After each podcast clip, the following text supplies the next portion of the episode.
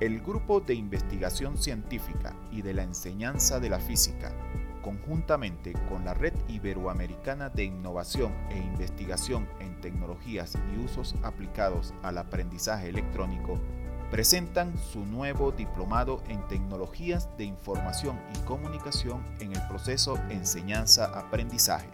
Contará con doble titulación por la Universidad de los Andes de Venezuela y la Universidad Nacional Autónoma de México.